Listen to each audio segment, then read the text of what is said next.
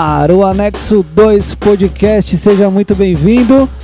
Você que nos acompanha aí pelo YouTube, é, quem está também nos ouvindo também através do Spotify e as outras plataformas aí que subiu também esse conteúdo aqui.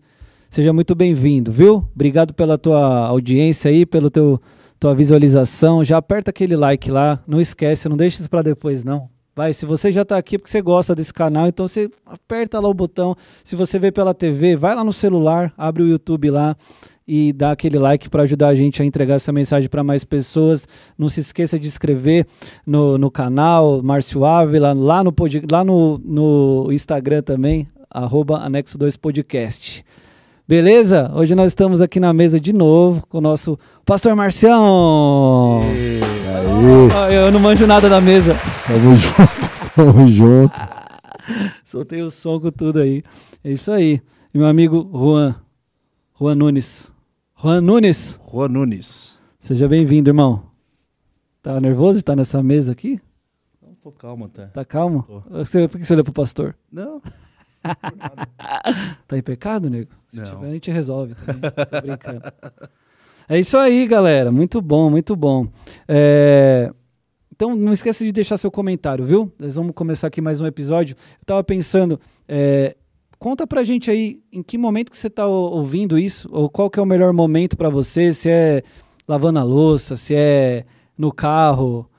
Você, Marcião, quando você, quando você ouve seu podcast assim, uns podcasts que você gosta de ouvir, você gosta de ouvir como? Indo dirigindo, como que é? Cara, dirigindo é, um, é sempre bom, quando tem, né, percurso uma longo. viagem, um percurso mais longo aí, eu gosto muito, cara. Principalmente quando eu tô sozinho, que às vezes tá com as crianças, tudo é mais difícil. Mas quando tá sozinho eu gosto bastante. E às vezes também no trabalho eu consigo ali, eu tenho essa, essa facilidade em momentos ali, depois do almoço ali, que como na empresa tem refeitório, então a gente almoça por lá mesmo, então você acaba conseguindo ter um bom tempo ali sobrando e aí dá para pôr o fonezinho no ouvido também, ouvir ali. Top. Esses momentos. Em casa, geralmente é mais corrido quando chega, aí a galera, a família quer atenção, aí, né? É. Dá pra você se, se isolar ali, você tem que estar junto, mas, mas nesses momentos. É isso aí. Você? Isso aí, lá no escritório também, é a grande parte onde eu consigo ficar sentado no computador. Então lá no escritório também é o momento que eu consigo escutar bem. Fonezinho e vai embora. Fonezinho, vai embora, desligo a luz, fico na frente de um sócio meu, pago todas as luzes, falo, fala com meu dedo, não fala comigo agora. eu gosto de ouvir em todo lugar, mano. Aí às vezes eu vou fazer uma coisa lá em casa, às vezes dá briga, como o Marcelo falou, a Aline fica brava, mano. Você, tudo que você faz, você faz o celular, fala, tô otimizando meu tempo, mano. Se eu vou lavar a louça, eu, eu não consigo mais faz, lavar a louça, fazer qualquer coisa. Eu gosto de cozinhar às vezes também, aí eu vou, ponho lá na, no móvelzinho aqui, pelo celular e fico lá ouvindo. Aí a Aline fala, pô, você não faz nada sem celular. Fala, não, eu tô aproveitando aqui, vou me edificando, vou ouvindo. E eu gosto de ouvir podcast de tudo quanto é coisa também. Então é isso aí. Conta pra gente aqui nos comentários aqui, qual que é o melhor momento aí, que quero saber. Você é indo para o trabalho, você é lavando a louça também, como que você, como que você ouve esse podcast aí. Tá bom? Vamos com tudo então, episódio 49. Tivemos hoje, acabamos, nós estamos vindo direto do culto, né? Tivemos um culto muito especial, muito top. A presença de Deus veio ali no final, ali, né, Marcião? Foi um negócio Amém. top, cara. É, compartilha com a gente aí um pouquinho do que foi a palavra, aquele resumão pra gente. Hoje foi sequência, né, da, da, como a gente vem aí na sequência em todos os cultos, falando desse tema aí de Elias, agora posteriormente de Eliseu e consequentemente os reis, né, de Israel que, que você acaba abordando ali. E foi mais um episódio envolvendo aí praticamente os mesmos personagens do, do anterior. Né? Você tem Eliseu, você tem a figura ali do, do, do, do dos arameus, né? do exército inimigo, você tem Jorão, né? o, o rei de Israel ali, o povo, e mais uma vez um cenário de guerra, de batalha, de luta, só que um pouco diferente daquele cenário anterior porque no cenário anterior a gente viu ali que o, o, o, exército arameu ele tentava montar as emboscadas né, pro, contra os israelitas, só que essas emboscadas eram denunciadas por Eliseu, e aí os israelitas não caíam nessas emboscadas, e aí o, a, a, história acabou tendo um desfecho diferente, porque ao invés de vir uma batalha franca entre os, os sírios e o, e os, e os samaritanos ali, né, o povo de Israel, acabou que vindo ali uma tropa para prender Eliseu e aí aconteceu tudo aquilo que a gente falou, né, do, do né, mas são aqueles que estão conosco, o servo de Eliseu tem ali a visão aberta para ver o exército inimigo, e com isso, daí depois no desfecho da história, nós vemos ali um cenário se fechando onde Eliseu, é, junto ao rei de Israel, né, meio que assim, a gente pode dizer, perdoa né, essa ação do exército inimigo, perdoa os seus inimigos, serve alimento para eles e os liberta em paz. E isso fez com que os sírios tivessem agora paz com Israel durante um tempo. Só que o verso seguinte que a gente entrou hoje, ele já entra assim, depois de um tempo, que a gente não sabe exatamente quanto tempo foi, já entra um novo ataque, já vem uma nova batalha. Você fala, pô, mas por quê? Esses caras queriam sempre né, ficar batalhando contra o outro. Cara, que graça que isso tem, né, cara? Não cansa nunca, vai, toma pau, daqui a pouco vem de novo, aí tem algum êxito, mas mesmo assim não está satisfeito, vem de novo. E aí, quando a gente vai ver a razão disso, você volta atrás e você vai ver que lá atrás, nos dias de Acabe, pai de Jorão, por um, um, um erro dele em desobediência a Deus, quando Deus deu a vitória para Acabe e para o povo de Israel, ele não matou Ben Haddad.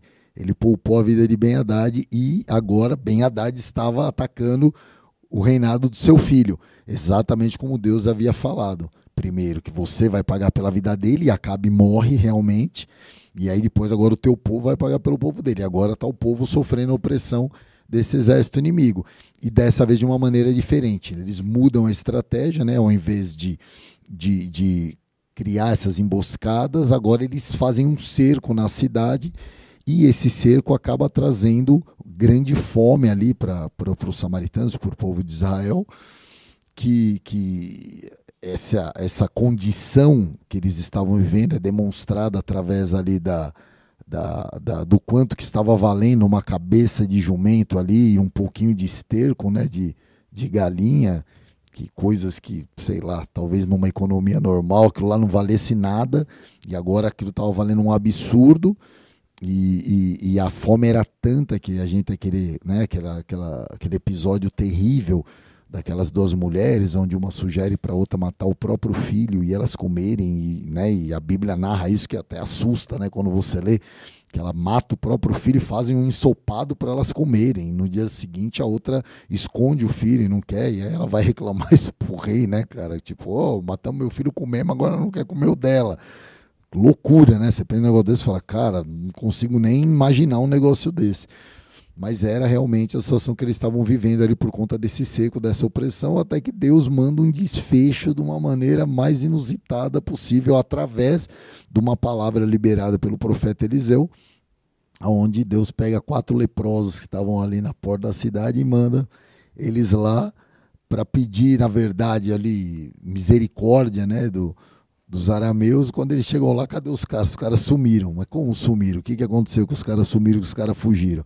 E aí, mais uma vez, Deus intervindo ali sobrenaturalmente, né? Assustando o povo. E aí a gente vê, finalzinho da história, aí, mais um desfecho favorável com a intervenção de Deus, com o liberar da palavra profética e, e, e mostrando que eu acho que isso acabou fazendo todo sentido exatamente para a direção que Deus nos trouxe de trazer essa sequência de ministrações, de palavras proféticas, né? E, e, você contextualizar isso com os dias que nós temos vivido. É como se Deus estivesse querendo abrir os nossos olhos para uma realidade que nós vivemos e, e, e para que nós não sejamos reféns dessa realidade, mas que a gente possa estar sensível ao profético, à voz, à direção de Deus e poder viver aí a, a esses livramentos aí de, da parte do Senhor, né? Top. Tem coisa pra caramba pra gente falar. Muita coisa. Até comentei com eu, falei, cara, hoje esse era um culto que, que puxa, acho que dá, se você quiser, você podia trazer essa palavra em quatro, cinco cultos. É, é muito conteúdo, né? Mas como a gente vem nessa sequência avançando, e, e, e hoje eu queria fechar esse contexto para que o pastor Marcinho, provavelmente que vai ministrar no, no outro domingo ele já entre num, num, numa história de um, porque aí é um contexto diferente, né? É, é ruim quando você pega um contexto e aí você vai e não finaliza É. ele, né? Então é é legal pelo menos você tentar fechar o contexto, Sim. né? Para aquela história ter um início, meio e fim, para não ficar aquela coisa vagando aberta. E aí depois ó, Mas conhecendo um pouquinho ele, é capaz dele voltar lá no Machado ainda. Ah, né? não tenho muito dúvida dele. Nem que ele não volte numa pregação inteira, ele vai- mas que ele vai, falar, dar uma vai passeada na- na- na- na- nas histórias, eu creio Se também. você tá assistindo aí, fica tranquilo, viu? O pastor Marcinho tá bem, ele só tá numa, né? Foi, Se foi você perdeu Brasília, alguma coisa, É. pode ter certeza que você vai ter chance de recapitular aí. Tá nessa mesa aqui com a gente aí, semana que vem ele tá aí com a gente aí. Glória a Deus. Ele, ele puxa, e, é, a gente vacilamos, né? Que eu não sei como é que ele tá lá em Floripa também. A gente podia ver se dava pra ligar pra ele, mas depois a gente vê isso aí. Porque ele gosta de participar, né? Se tiver Sim, oportunidade, top, ele tá aí. é top. Cara, mas tem muita coisa, Marcião. Mas eu, eu achei louco porque você mesmo falou. No, no episódio anterior, eles tiveram a visão aberta, cara. Viram os anjos, viram milícia de anjos e tipo assim. é, Pra Deus mostrando, tô com vocês e tal. Aí agora, porque sitiou, porque veio uma palavra contrária tal, eles já se afugentaram de novo tal. E é muito louco, né? Porque você fica pensando. as- e, e tem a palavra profética que veio nesse texto também, falou: não, ó, é o seguinte tá valendo tanta a, prata tá valendo tanto, mas pela palavra do Senhor vai voltar e aí, né, a gente vai falar ainda disso, mas eles não creem nisso muito muito. É, será? É tipo assim, nós estava até falando em off aqui. Ó, economia do Brasil, parece que tá tudo indo ali, mas se vem uma palavra de Deus, fala, meu, vai prosperar, vai acontecer. Você tem fé para crer nisso? Agora, por que que eu tô falando isso? Porque às vezes você fala assim, é que nem quando alguém fala assim, alguém fez um trabalho para você que, que de, de pronto a pessoa. Não é natural nosso já? A pessoa já. Não, porque fizeram um trabalho assim, assim. Você já vai procurar intercessor, você já vai. Você, você, você- acredita naquilo na, na hora, você não Sim. duvida nenhum, nenhum instante. Agora, se alguém vem, um homem de Deus, e fala: você vai prosperar, você vai comprar uma casa, sei lá, vem libera uma palavra. Você, fica assim, é, não sei. Será? É, ele, tá, ele tá profetizando isso aí pra mim, mas não Será que sei. é de Deus é, ele não sabe os boletos que eu tenho pra pagar. Ih, como que eu vou comprar? Você está querendo dizer é que ah, muitas vezes a gente dá mais Isso. crédito para aquilo que vem das trevas do que Exato, aquilo cara. que vem da parte de Deus. Por causa de crença. É. Porque se, se alguém falar assim, não, lançou uma maldição na tua vida, que eu vi que fizeram o trabalho e revelou. A pessoa, ela- mano, ela, ela crê naquilo na hora, mas na hora, assim, ela não duvida nem por um instante. Ah, será, mano? Que, é, meu, Deus é comigo, cara. Tá? Não, a pessoa já fica já. Então é por isso, eu sabia. É por isso que eu não tô, não, não tô dizendo que essas coisas não aconteçam. É lógico que Sim, acontece. Mas eu digo assim, você já abraça no seu coração na hora. E quando é uma palavra de Deus, uma palavra profética, a, a tendência é você duvidar, é você. É é a questão de fé, né, É, cara? cara. Porque, é, igual você falou, a gente não pode subestimar a Sim, ação do inimigo, né? Como se ah, Deus está comigo e o inimigo não faz Isso. nada. Não. O e, e o que a palavra eh, deixa claro, e essa sequência de mensagens deixa claro, é que o inimigo está lá, sempre agindo, sempre oprimindo, sempre atacando, sempre buscando uma estratégia, sempre tentando estabelecer uma forma de oprimir o povo. Então o inimigo é incansável, ele não para e ele vai estar sempre buscando uma forma de. Então a gente não pode negligenciar essa, essa realidade. Agora, a questão é essa: é, quando a gente fala sobre fé, você fala o que é a fé? É a certeza daquilo que eu espero, a convicção daquilo que eu não vejo. Então, se eu tenho fé naquilo que vai acontecer, no desdobramento da história, você entendeu? Significa que, a despeito do que eu estou passando, eu sei que o desfecho é esse. E por saber que o desfecho é esse, ele é favorável, porque assim Deus me promete, porque assim as promessas de Deus que eu carrego dizem isso, então eu não preciso hum, é, é, temer ao ponto de me sentir subjugado pela ação do inimigo, porque Jesus disse: nesse mundo vocês tereis, afli vós tereis aflições, mas tem de bom ânimo. Eu venci o mundo. Então, o que, que Jesus está querendo dizer? As lutas vão vir, você vai passar. As dificuldades vão ter que ser enfrentadas.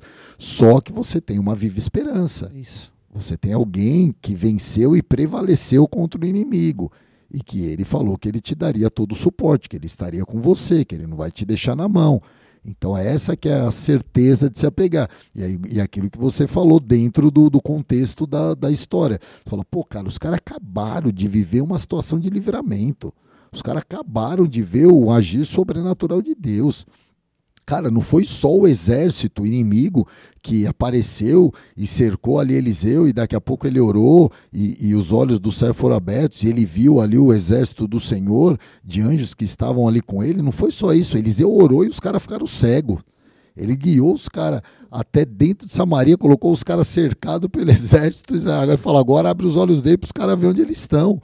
Você entendeu? Pô, cara, se com tudo isso os caras não conseguiram olhar e falar, cara tem poder de Deus no negócio. Porque ao invés disso, quando o, o, o rei Jorão se depara com a situação, ele né, tem uma hora que ele se dirige até Eliseu e ele fala assim: ó, isso vem de Deus, como que eu ainda vou ter esperança no Senhor? Tipo, sabe? Pô, mas o mesmo Deus que te livrou, na verdade, o que transparece ali é que, na verdade, ele tinha consciência, era do, do, do porquê que, que a bucha, o, o bicho estava pegando ali. Sim. Você entendeu? E aí ele tem toda aquela esquivada ali, sabe? É. Quando você não quer assumir, né? A, a resposta e tem toda aquela esquivadinha ali. Por isso, né? Sabe que. Por, porque, vou pegar um ganchinho aqui para falar. Você já viu uma pessoa quando ela tá em pecado e ela tá passando um veneno, passando uma luta? Cara, você fala para a pessoa, fala, pô, você crê que Deus pode fazer crer, todo, mas se a pessoa sabe, ela tem consciência que ela está em pecado e que ela tem coisa oculta ali e tal, cara, ela não consegue ter firmeza na, de fé naquilo, Sim. porque é, é como se ficasse um peso de acusação. É como se você soubesse falar assim: eu creio que Deus pode fazer, eu sei que tem uma porta aberta ali para o inimigo entrar. Então a pessoa se sente acuada, ela fica acuada. Né? E a pessoa, agora, cara, você pega, a mãe do cara era Jezabel. É. Você imagina. E o pai é o Acabe. É, nessa altura do campeonato o pai tinha morrido, mas a mãe tava vivona. Você imagina, você entendeu? Mas a influência dele já era péssima. É. tinha a mãe viva ainda. Não, você imagina, tô, tá passando veneno, corre pro colo da mamãe, porque a bicha, né, o espírito de Jezabel, a gente que sabe como que é. Ela exercia a mesma influência que ela exercia sobre Acabe. Se exercia influência no governo, no reinado do marido, você imagina dos filhos. É. Então não tenho dúvida que ali tinha sempre a, a mãozinha de Jezabel ali, e talvez por isso eles viviam tão distantes da, de Deus. Pegar um gancho do comecinho da palavra, você falou um negócio interessante, né? Sobre dificu as dificuldades que a gente passa e tal. Acho que principalmente na área, não só na área financeira, mas tem, acho que tem uma ênfase para isso. Dificuldade serve para revelar o que nós realmente somos. Alguma coisa assim, você disse. Não sei se foi com essas palavras, mas é, é isso? Exato. É porque eu, eu quis fazer uma introdução da palavra falando nesse sentido.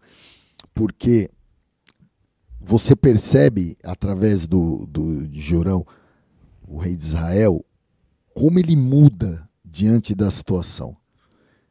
Momento antes, na palavra, quando o profeta traz o livramento para o povo, ele chama Eliseu de meu pai. É, mano.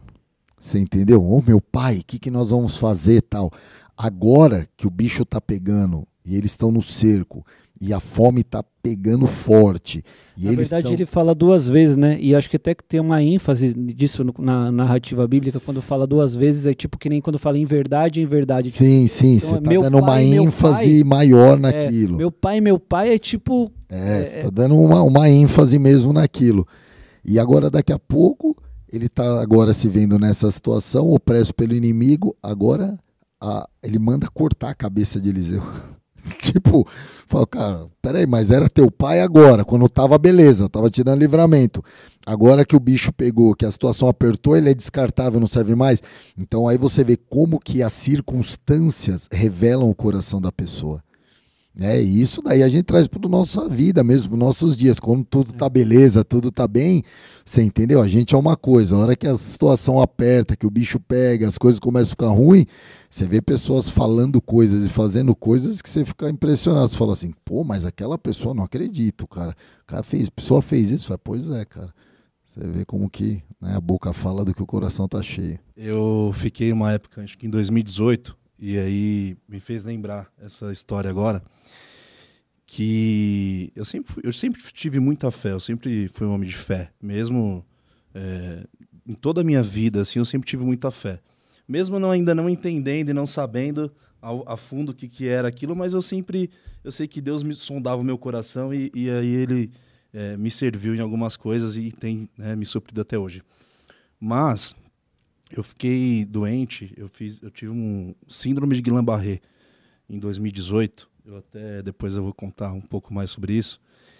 E, e aí eu já tinha ido em seis hospitais, só para vocês entenderem. Eu, me paralisou as duas pernas, os dois braços, afetou a minha face, eu perdi 90% da visão esquerda e essa visão direita entortou.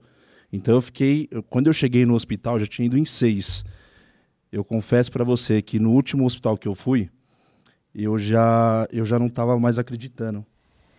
Eu já estava então numa situação de pressão, que foi o exemplo que foi dado de fato, Você sentiu sitiado, assim, tipo, total, irmão. você tava Total. cercado. Total, tava cercado. Então, ali naquele momento, eu acabei me desesperando e perdendo um pouco da minha fé. Na realidade, então, deu- dá para entender um pouco com a palavra, porque é, até do, do milagre que eles tiveram, a um, um capítulo anterior a esse episódio da, da pô, o cara tinha Deus, o cara tava firme, tem a fé, então, numa pressão, eles esqueceram da fé, né? É, resumindo, quando o neuro chegou, e o médico era um neuro que tinha que me atender, e quando ele, quando ele chegou, quando ele entrou, e assim, eu já estava convertido, já estava caminhando com Cristo, já tinha ali ainda, estava ainda firmando alguns, algumas coisas, inclusive com a minha identidade em Cristo mesmo. E aí, quando eu vi o neuro, eu olhei ele como se eu estivesse olhando Jesus mesmo. Então eu coloquei toda a minha fé nele.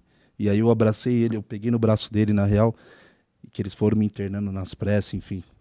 Eu olhei no olho dele e falei assim, não deixa eu morrer não. E na hora o Espírito Santo veio e me ministrou e falou, você está pedindo para viver para a pessoa errada. Você não vai morrer. E ali eu descansei. E ali eu fiquei tranquilo, toda a internação e todo o processo. E eu vivi um processo. E Deus estava falando comigo em relação à paternidade, naquele momento. Ó. Foi- É, Glória a Deus. esse é um, é um dos testemunhos. É, pra você, você entendeu já, né? é. Mas é importante você falar no, no episódio antes do, do- da síndrome que você teve, que você entrou numa batalha espiritual lá que não era pra você ter entrado, que você me contou. Conta aí. Não precisa contar em detalhe e tal, o nome, mas só o contexto. É, na realidade, eu morava num quintal de uma, uma amiga da minha mãe, e aí ela tinha um filho que era meu amigo. Ele ainda é meu amigo, conheço ele, enfim. E ali ele tinha feito. Ele tinha umas guias no carro dele. Então a mãe dele, como sabia que eu estava frequentando a igreja e tudo mais, falou: Meu, Juan, será que você não consegue tirar a guia lá do carro dele e tal, para mim, fazer uma oração e tudo mais? Acho que você já, já escutou essa história, não? Já- não? Não, ele já tá rindo que ele já sabe onde É. vai dar, ele conhece. E aí beleza, isso foi à noite. No outro dia, eu acordei, peguei um molinho que eu tinha em casa, e aí eu fiz uma oração e sem entendimento, felizmente, quebrei a guia dele. E no outro dia, eu amanheci com as duas pernas dormentes, os dois braços, e isso foi, conforme foi passando os dias, foi agravando. É, eles diagnosticaram com síndrome de Guillain-Barré, que é uma, uma, uma síndrome rara. E engraçado que no outro dia, esse mesmo carro que estava pendurado, no mesmo dia, perdão, foi preso e no outro dia o pai dele faleceu também. Tudo isso assim, numa, numa sequência mesmo. Foi, foi louco isso. Esse, esse episódio da minha vida foi Não- louco. não- Eu achei que eu ia morrer. Não trave batalhas que Deus não pediu para você travar, né? Aquilo, Exatamente. Né? Não entre em guerras que não são suas. Nós estamos falando né, do contexto real, por isso que eu pedi pedi pra ele contar, porque eu até falei antes, né? Uma coisa é crendice, uma coisa é crença, outra coisa é a realidade do mundo espiritual. Você tava. Você não estava 100% também, né? Você estava ainda no processo, né? Tava no processo, tava no processo, mas eu já tava, já tava firme e tudo, mas Mas não era, não, assim, não, não- não, era era, não era uma guerra para é, você ter entrado, não né? era. Não é, o Senhor não pediu para você fazer isso. É interessante que você vê, tanto na história da, da semana passada quanto nessa, que você vê que Eliseu, ele não fala, ele não libera palavras por conta que ele faz uma avaliação da situação ou que ele expressa um desejo do coração dele. Não, ele libera uma palavra que vem do Senhor. Você entendeu? E foi muito louco, até isso que nós vemos hoje no final do culto, porque o Cauê falou assim, cara, veio um vento do Senhor aí no final. E realmente, cara, porque assim, não tinha programação nenhuma de, de falar o que eu falei no final de liberar o que eu liberei no final. E foi algo que veio de Deus ali mesmo, vem do Espírito. E quando você recebe de Deus e você libera aquilo, você sabe que aquela palavra é respaldada por Deus. Essa é a diferença. Quando você faz algo movido pelas tuas emoções, pelo coração, ou por até mesmo porque alguém te pediu, mas Deus, ó oh, filho, eu não falei para você fazer nada disso, entendeu? Então você entra meio que nenhuma, onde você está guerreando na força do teu braço. É, agora, aonde que vem a segurança de você guerrear e batalhar sabendo que você não corre o risco de tomar uma retaliação, de, de, né, de viver uma situação como essa? Quando você sabe que quem falou para você fazer aquilo foi o próprio Deus. Porque aí Deus respalda a palavra dele. Então você, pede, você pode ver que Eliseu, Eliseu libera uma palavra, a história acontece e no final qual é o desfecho que vem? E aconteceu isso, isso, isso, conforme a palavra do Senhor liberada através de Eliseu. Então, é a palavra de Deus que precisa nos nortear. Entendeu? Ah, oh, fulano, queria que você orasse por isso, tal. Amém. Eu posso orar. Mas antes eu vou orar para Deus, para Deus confirmar que é isso realmente que ele quer. Porque é. se não é, eu posso estar orando às vezes até contra aquilo que é a vontade de Deus. Então, isso, o quão importante é a gente ter essa sensibilidade do profeta para que a gente viva o profético.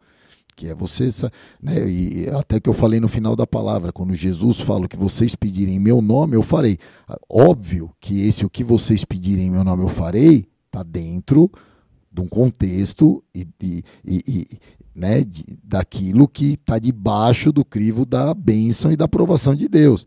Ah, o, o, o, Senhor, eu quero uma Ferrari zero por nome de Jesus, porque o Senhor falou que eu pedi em seu nome, você entendeu?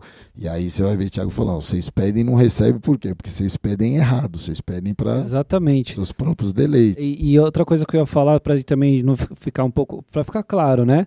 É, tem a questão da legalidade, né, Marcião? Porque, Sim. por exemplo, olha a história. A mãe pediu para ele e ele numa boa intenção.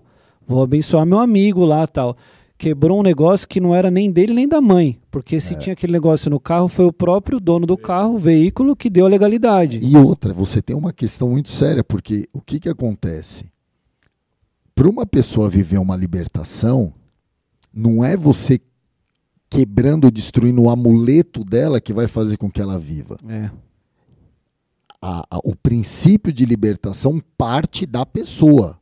A pessoa precisa querer. Por isso que você você não, não ora pela libertação de uma pessoa sem antes você revelar para ela Jesus Cristo. Primeiro ela precisa conhecer Jesus, saber quem é Jesus, o que Jesus fez pela vida dela, você entendeu? Para que ela tenha consciência e ela fale, ela decida, eu quero esse Jesus e não o que eu estou vivendo. Aí ela abriu a porta para que ela possa viver o processo de libertação, porque senão Cara, você está lutando contra o quê? Eu me lembro, uma vez nós fomos orar, na porta da igreja parou um cara chapado, tipo, não sei se era um cara de rua, o cara tava bem louco, assim, meio sujão, e, e ele parou na porta e ficou causando, e a gente foi lá e foi orar, e, e repreendeu, e o Espírito manifestou do Zé Pilintra lá e manifestou, a gente falou: você vai sair dele aqui agora, em nome de Jesus. O demônio olhou para nossa cara, deu risada e falou assim: pode me expulsar que eu entro ali embaixo de novo, a hora que ele entrar no bar. Você entendeu? Por quê? Porque, cara, não adianta, você vai expulsar uma coisa que a pessoa não quer ser liberta. Exatamente. Então, às vezes, você vai lá, quebra a guia do cara, arruma uma baita encrenca espiritual, sendo que o cara mesmo não queria. É. Amanhã ele vai lá no santo e vai falar, pô, arruma outra guia para mim que quebraram a minha lá e. O cara mesmo não quer. Então, você quer ver a libertação de uma pessoa? Primeiro, anuncia as boas novas para ela, anuncia Jesus, mostra que existe um caminho, uma verdade muito maior, melhor do que aquilo que ela tem vivido. E aí ela conhecendo essa verdade, ministrada pelo Espírito Santo, que nos convence do pecado, da justiça e do juízo, ela sim, abrindo seu coração, ela pode ver o processo de libertação. É Entendeu? É isso aí. Minha mãe orou pela minha vida dois anos.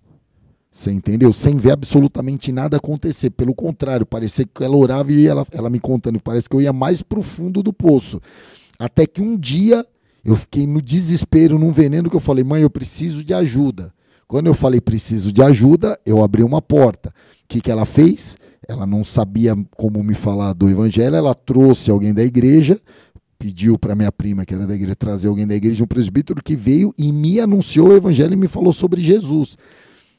Eu, eu aceitei Jesus, recebi Jesus e fui na igreja dois, três dias depois que tinha o culto, eu fui na igreja. Quando eu fui na igreja, aí eu fiz uma oração, levantei minhas mãos, minhas mãos e falei, Senhor, se o Senhor existe, me salva, me liberta disso que eu estou vivendo e eu, minha vida é do Senhor.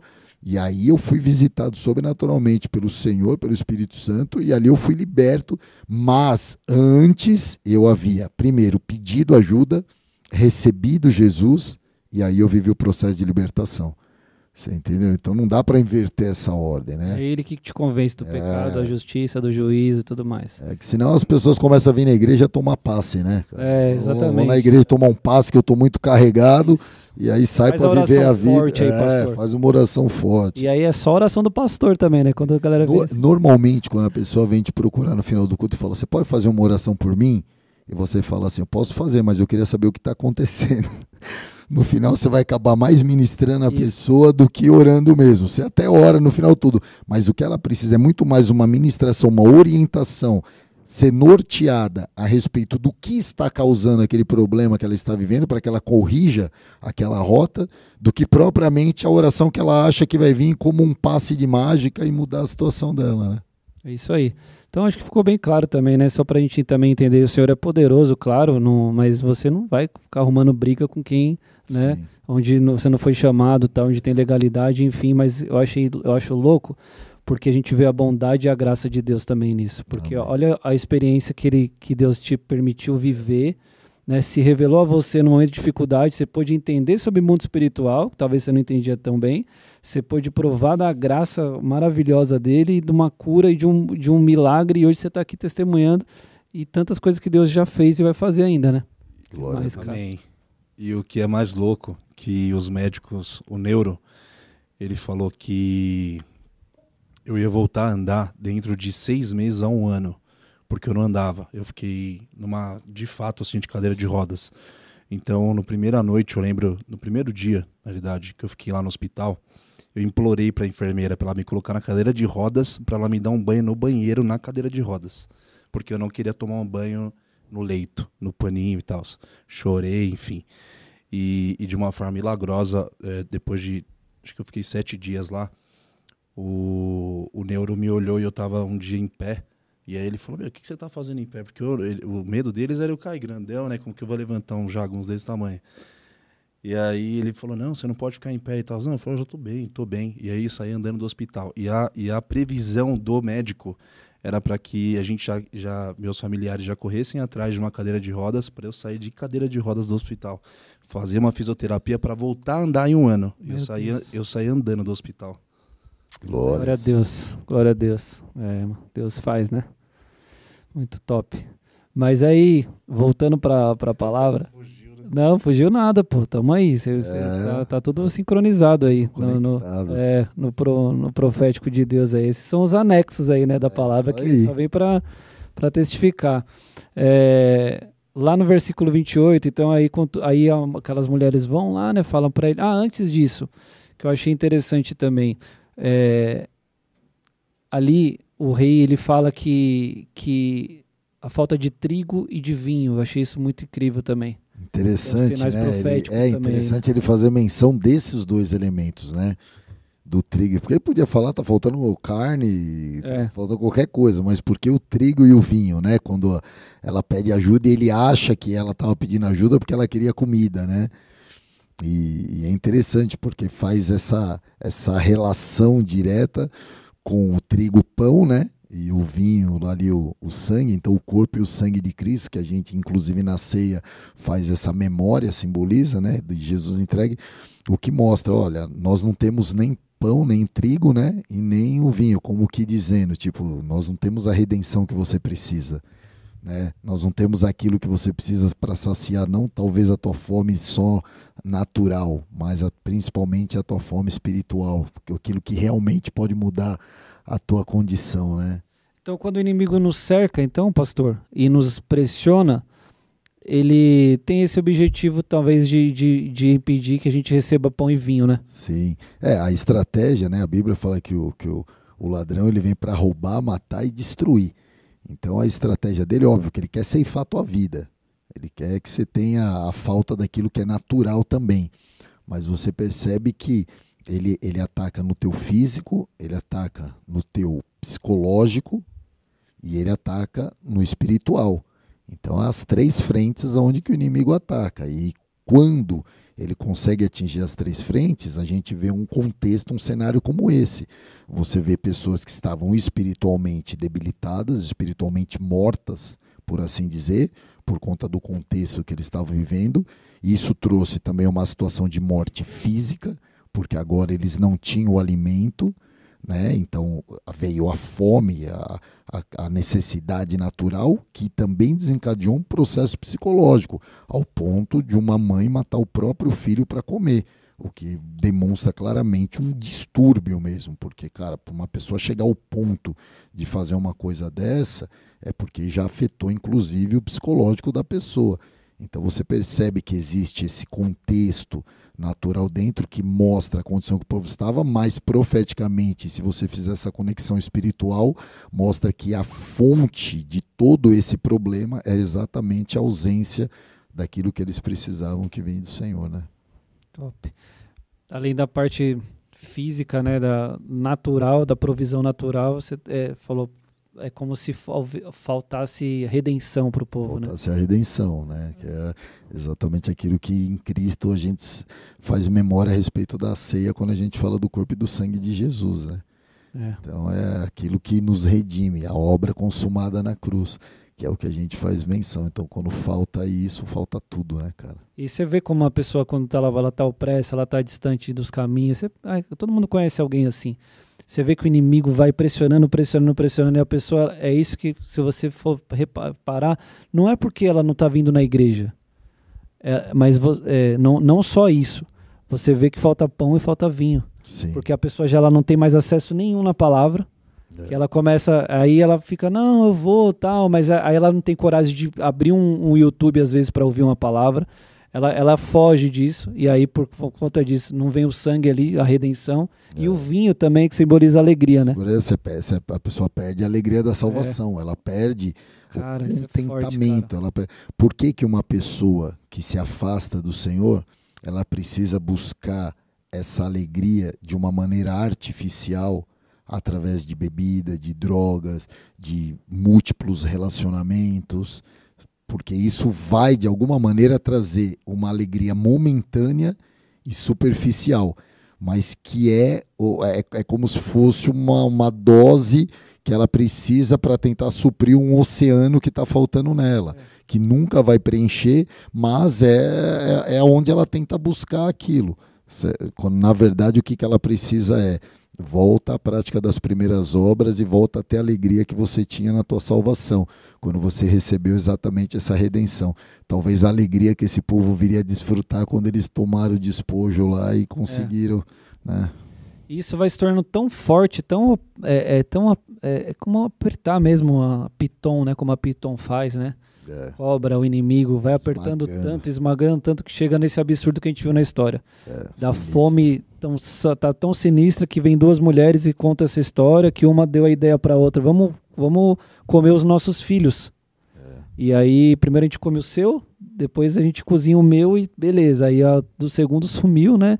E a gente viu esse, esse, esse cenário é, tenebroso. Canibal e canibal, assim, tenebroso. E eu comecei a, a refletir enquanto estava pregando, pensando exatamente sobre isso, trazendo para os nossos dias. Hoje o inimigo, então, ele aperta uma família e ele vai fazer uma escassez tão grande espiritual nessa família que os pais eles sacrificam os próprios filhos. De que modo hoje? Que eu fiquei pensando. Ninguém hoje, na, na, claro que a gente não está falando do físico, mais uma vez, né? O Antigo Testamento revela muito ali no natural o que a gente vive no, no espiritual hoje. Mas quantos pais hoje que estão pressos desse jeito pelo inimigo, não tem pão, não tem vinho e começam a sacrificar os seus filhos com várias coisas, por exemplo, deixando fazer o que quer, é, alimentando a si mesmo, cara, de tipo. Tentando preencher esse vazio, né? De alguma forma. Até mesmo quando, quando os pais têm filhos pequenos que não, que não preenche com aquilo que deveria estar preenchendo no Senhor, começa a querer preencher os filhos com presentes, com coisas materiais, você começa a criar uma personalidade deformada ali né, que isso vai trazer consequências sérias exatamente por quê? Porque está faltando aquilo que não poderia estar faltando no Senhor. E aí você tenta arrumar um elemento substituto ali, né? Porque é muito triste, assim, a gente, às vezes, como liderança, às vezes, de acompanhar uma galera, os nossos próprios amigos que já andaram com a gente. O que me deixa triste, que eu fico em choque, assim, às vezes, é quando eu olho pro filho, cara. Que às vezes eu vejo os pais tomando um caminho totalmente. Você fala, meu, até ontem tava aqui, cara, tava com pão, tava com vinho, tava tudo certo. E aí tomaram uma decisão, seja por qual motivo for, a gente infelizmente vê isso. E aí eu, eu cheguei nessa reflexão ali e falei, cara, eles não estão vendo que eles estão sacrificando o filho quando ele está tomando essa É, decisão. isso, por exemplo, você tem um exemplo disso quando acontece um divórcio. Você vê o divórcio, ele é uma, uma decisão extremamente egoísta, onde o casal está pensando em si e quando tem filhos na jogada, os filhos que vão ser os mais prejudicados com tudo isso. Porque amanhã depois uma das partes sai, arruma um outro relacionamento, casa, o outro faz o mesmo, só que as sequelas de um divórcio na vida do filho, muitas vezes são coisas quase irreversíveis.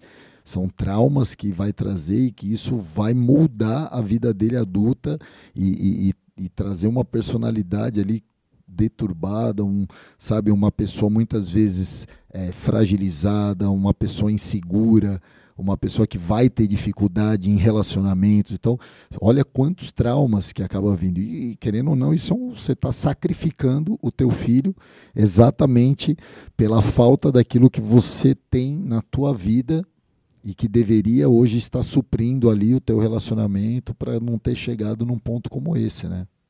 É, cara, é, é tenebroso se for pensar por esse lado aí. Mas é, é exatamente o que o, o que o inimigo faz ali.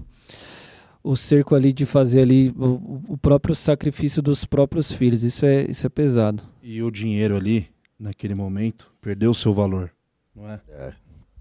Como, e aí, se você trouxer é, Exatamente, é, cara. para os tempos de hoje também, eu não sei se é real ou não, o vídeo eu vi na Argentina, dinheiro na rua, no lixo. Como se, não sei se é real aquele vídeo, mas eu vi um vídeo nesse nesse desse, nesse É, desse por causa da jeito. inflação é, você da comp- é, é muito é mais papel. fácil você ter uma carne do que ter o dinheiro, por exemplo. É mais fácil você ter. é, se você tem, sei lá, um, um alimento, vale mais do que o dinheiro. Tipo, não, eu compro o seu dinheiro com esse alimento. Né? E aí, que fala da, da- das 80 pratas, né? É, no final das contas, você vai ver, é, o- é o substituto, né? É quando você busca um substituto para aquilo que você deveria estar buscando em Deus. Na verdade, é o que acontece. Em vez das pessoas estarem buscando em arrependimento, em quebrantamento, em confissão, o conserto delas em Deus para que elas recebessem essa provisão da parte de Deus, elas vão buscar onde? Elas vão buscar de uma, no- de uma forma natural resolver um problema que não é natural. E aí você imagina, né, cara? Se você tem uma história dessa relatada ali, dessas duas mulheres, mas você imagina o contexto que se vivia dentro daquela, daqueles muros.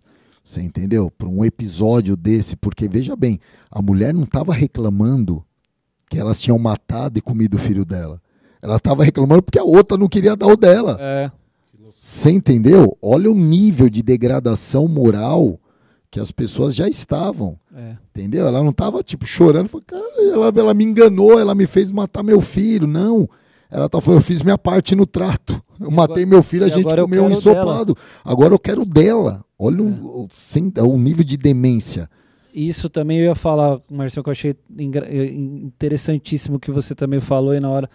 O, o, o cerco também do inimigo, ele, ele, ele faz com que as pessoas também se volte às práticas que elas não tinham. Então, por exemplo, esse negócio dos filhos, que você mesmo mencionou lá, é uma prática dos, do- dos povos pagãos da época Sim, sim. que sacrificavam filhos. Então, quando você está nesse, nesse cerco, você está tão desesperado, com tanta escassez no, no teu espírito, que é onde as pessoas recorrem. É. Elas vão lá. Então, vamos lá na, na- no feiticeiro lá, ou não sei aonde. Cara, sua vida já está assim mesmo, Jesus não está fazendo nada aí mesmo, vamos lá. É onde as pessoas se dobram a essas práticas. Quando a pessoa se afasta de Deus e ela começa a viver as consequências desse afastamento, ela tem duas alternativas. Ou ela se arrepende e se volta a Deus, para que Deus faça um processo de restauração na vida dela, ou ela vai buscar essa solução em outro lugar, longe de Deus.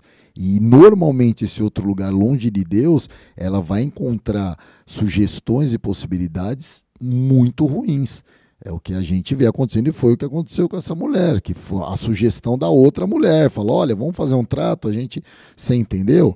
Então, quando não há esse quebrantamento e essa busca de, de, restauração no Senhor, a pessoa começa a buscar em algum lugar. E a gente vê isso muito acontecendo às vezes com pessoas que a gente conhece e que por alguma razão se desviam, param de vir na igreja, se desviam do Senhor, e você começa a acompanhar de longe a vida dessa pessoa e você vai vendo ela indo cada vez mais profunda, como se fosse uma espiral negativa, ela vai se afundando, se afundando, você fala, cara, isso, às vezes você até tenta, né, fala, meu, volta, cara, né, Deus pode restaurar, só que a pessoa tá ali orgulhosa, às vezes, coração duro, não, não quero, não preciso, só que ela começa em paralelo buscar Alternativa. Essas alternativas de outro lado para resolver esse problema. E aí, cara, a pessoa não percebe que isso vai empurrando ela cada vez mais para baixo mais para baixo. É, é, é, é, bem difícil essa situação. E era aquilo que eles estavam vivendo ali, né, cara? Sinistro. E aí, eh, no meio desse cenário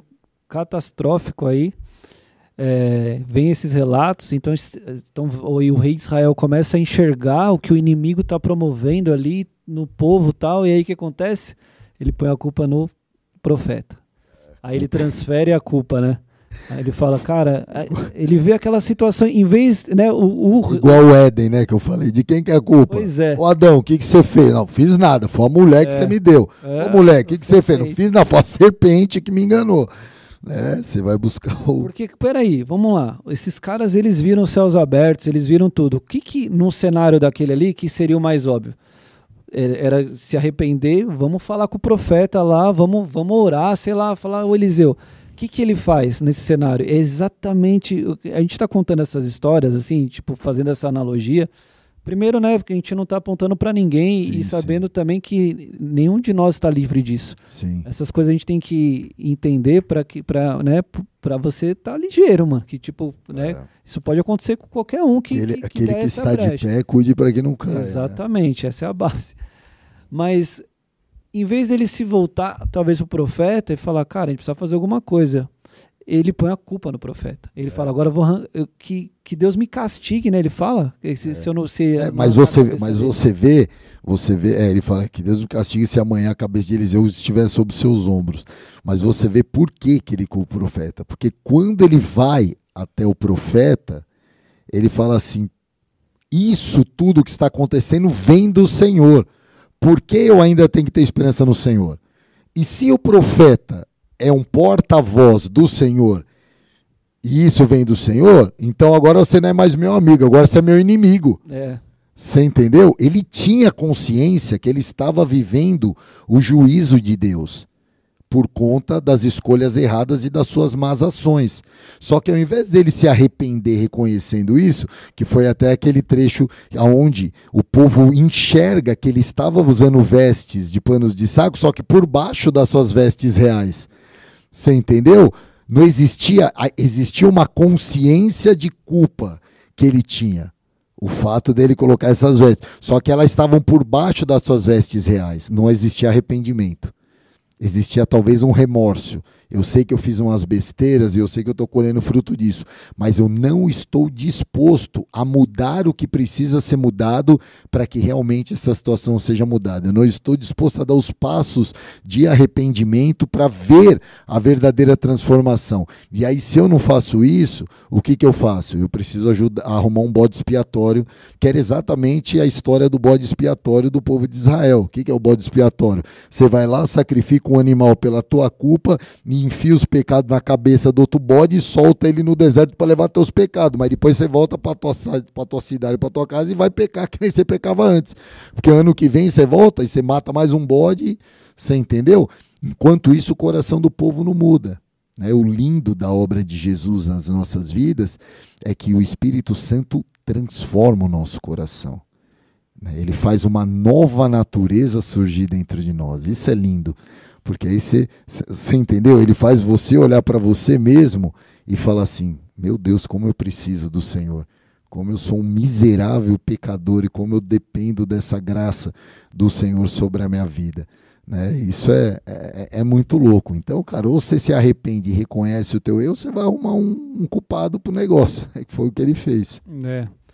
E aí, cara, o profeta, primeiro que ele tem a informação, ele fala, ele tá vindo aí, tá querendo arrancar minha cabeça tal, isso é muito louco, mostra ali que Eliseu, é, quer ver, hora Eliseu estava sentado na sua casa, reunido com as autoridades de Israel, o rei havia mandado um mensageiro à sua frente, mas antes dele chegar, Eliseu disse às autoridades, aquele assassino mandou alguém para cortar a minha cabeça.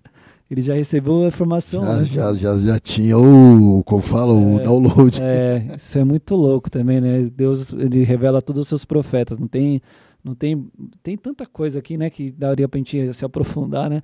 Mas top. Aí ele, beleza, ele coloca a culpa em Deus ali e tal. Aí Eliseu vem com a palavra.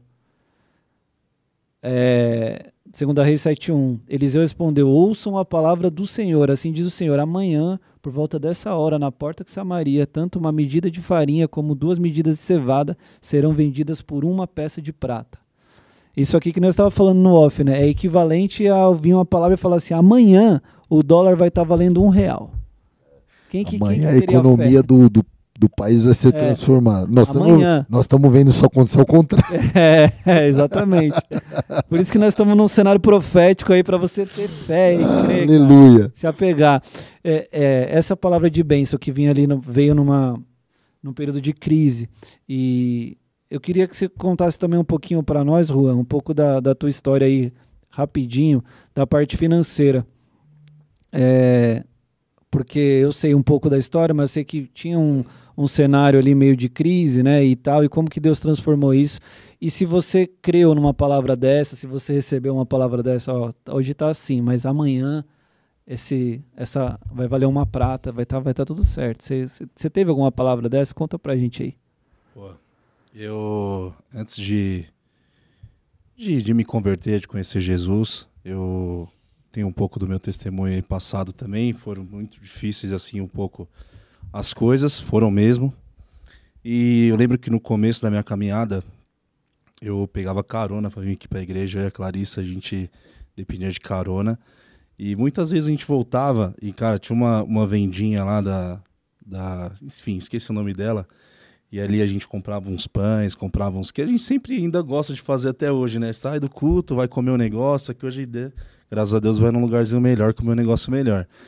Mas eu lembro que a gente passou momentos muito difíceis e o pai da Clarissa, na época, ajudava ela com, com dinheiro, enfim. E eu lembro que, meu, por muito tempo, assim, ela me ajudou muito financeiramente. A ponto, numa época eu comprei, eu vou falar aqui, eu comprei um pinico, porque eu morava num cômodo e não tinha banheiro. E nesse mesmo quintal, nessa mesma casa, na frente morava uma tia e na outra morava uma outra tia. Então eu fazia minhas necessidades, tomava banho nessa casa da minha tia, que era vizinha, no mesmo quintal. E eu morava nesse cômodo, que não tinha banheiro. Então o que eu tinha era uma cama de casal, uma cômoda e uma televisão zona de tubo. E aí a Clarice falou: Ah, meu, eu vou pra lá, não gosto de ir pra lá, não gosto de ir lá banheiro dessa. Assim que você casou, você foi morar lá. É, na realidade, isso foi. Eu pulei essa parte. Foi antes da gente é, casar. Tá, quando então, você estava no processo. É, estava no processo. Mas eu morava lá e eu estava no processo. A gente estava vindo para a igreja, mas eu, a gente mora, eu morava lá e ela morava na casa da mãe dela. Então ela não queria vir porque não tinha banheiro. Eu falava, ah, não tem banheiro aqui, como que eu vou usar meus. Tipo, né? Ela é toda. Você conhece ela? Aí, meu, eu tive a brilhante, a brilhante ideia de comprar um pinico. Você acredita, cara? Minha esposa usou por muito tempo o piniquinho lá em casa. Caramba, mano. Ela pagou esse preço, irmão. E não sei o que, que ela viu em mim. Na realidade, foi Deus, né? Que ah, usou graça. a vida dela para estar tá do meu lado ali. E hoje a gente está desfrutando tudo juntos, né? Deus é lindo. Então, nessa, nessa, nessa fase, só para.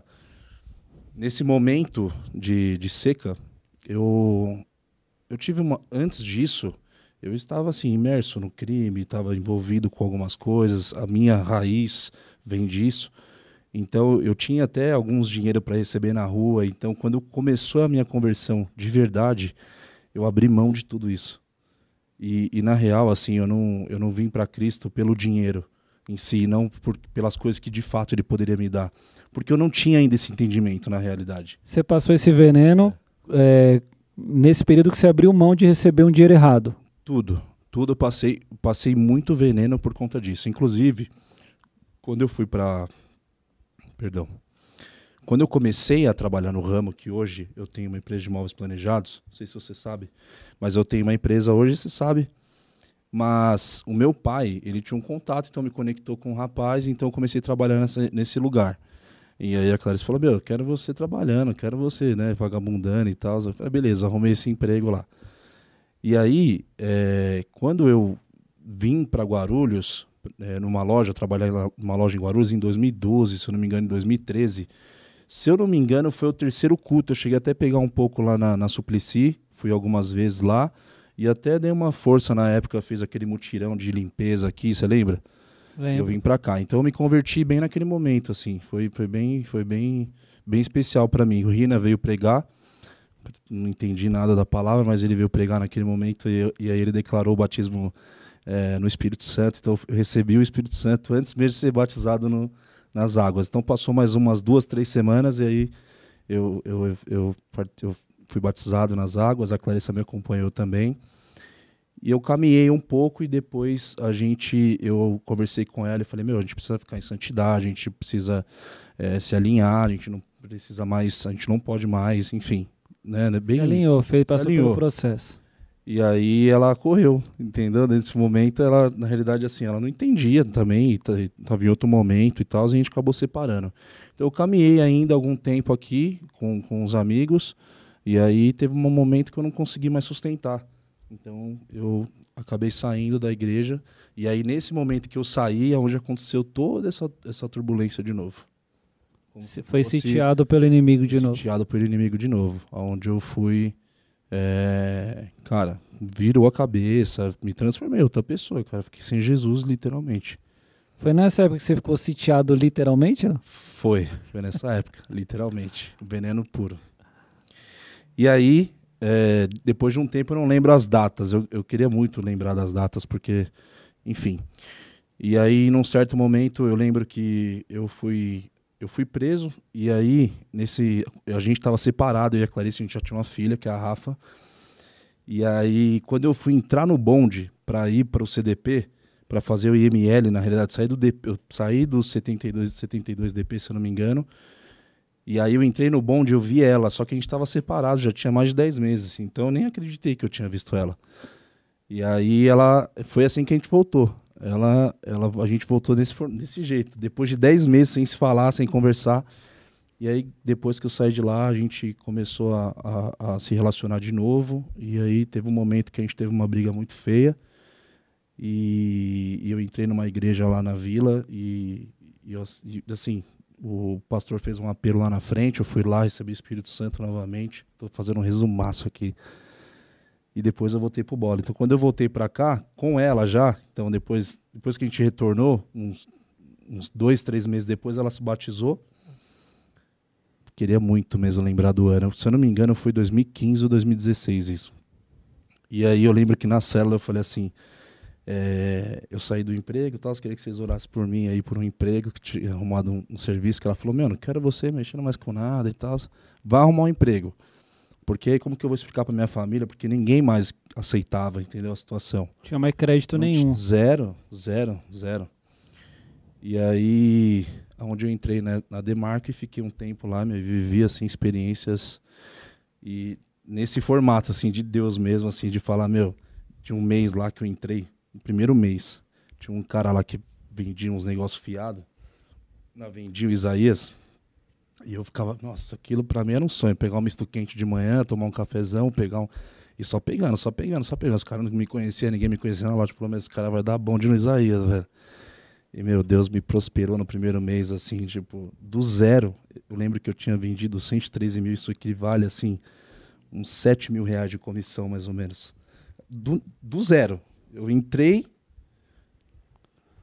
duro, irmão. Mais duro Saiu que... acelerando. Ninguém entendeu nada. E aí no segundo, no terceiro, Deus foi fazendo. Foi lindo, velho.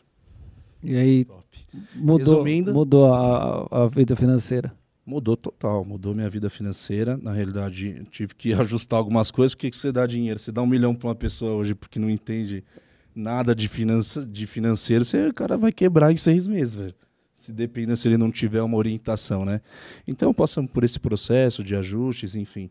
Então depois a gente A gente já tinha casado aqui, a gente ficou um tempo ainda, é, dez meses ainda em santidade, eu e ela, e a gente, ela batizou, e, meu, foi lindo, assim, a gente seguiu todo o processo e Deus foi fazendo de uma forma sobrenatural. Hoje, Glória a Deus, mano. eu tenho uma loja, quatro lojas, uma rede de quatro lojas, tenho sócios lá também, e Deus tem abençoado muito a gente, e a gente tem abençoado muitas pessoas também. 30, e- 36 funcionários tem. Glória a Deus. Resumindo, porque em determinado momento você ouviu a palavra do Senhor e obedeceu.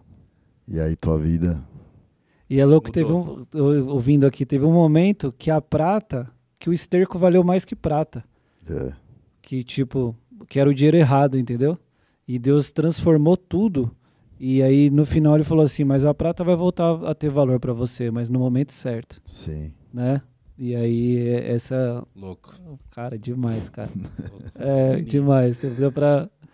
É, meus amigos, é isso, é isso que a gente tá falando. Esse, esses são os anexos que a gente faz pra É, gente os mistérios de Deus, né? Deus. É, e a aplicação da palavra na prática, assim, cara. Obrigado aí por compartilhar com a gente, porque é um testemunho, né, que envolve tanta coisa aí, Resumo, né? sensível até, e você se Às, ve- aí. às vezes a gente compartilha a palavra do Senhor e aquilo não se aplica diretamente a É. uma situação que a pessoa vive. E ela acha que aquilo é, sabe, aquilo é contexto bíblico, histórico. Mas, cara, a Bíblia ela é muito mais atual do que a gente imagina. Ela é muito mais real do que a gente imagina, cara. Então, quando você ouve uma história como a tua, como a minha também que eu tenho, não preciso Sim. contar aqui agora, já contei em outras ocasiões, mas quando, como Deus opera e muda a nossa sorte, quando a gente ouve o profético, ouve a palavra do Senhor e se sujeita a obedecer, a fazer aquilo, cara, você tem noção que Deus escreveu um capítulo inteiro, Deuteronômio 28, falando: olha, se vocês ouvirem a minha palavra e me obedecerem, essas bênçãos virão. Fala, Mas se vocês não derem ouvido, se vocês desobedecerem, essas maldições virão.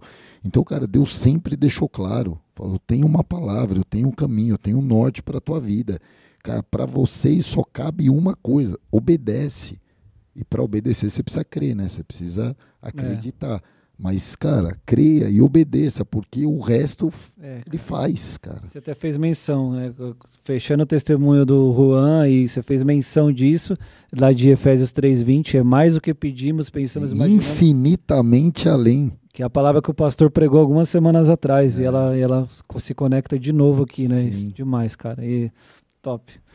E aí, pra gente avançar e talvez caminhar aí já pro fim, nós estamos quanto tempo aí, Brunão? Uma hora? É, cara, e aí, beleza. Acontece tudo isso.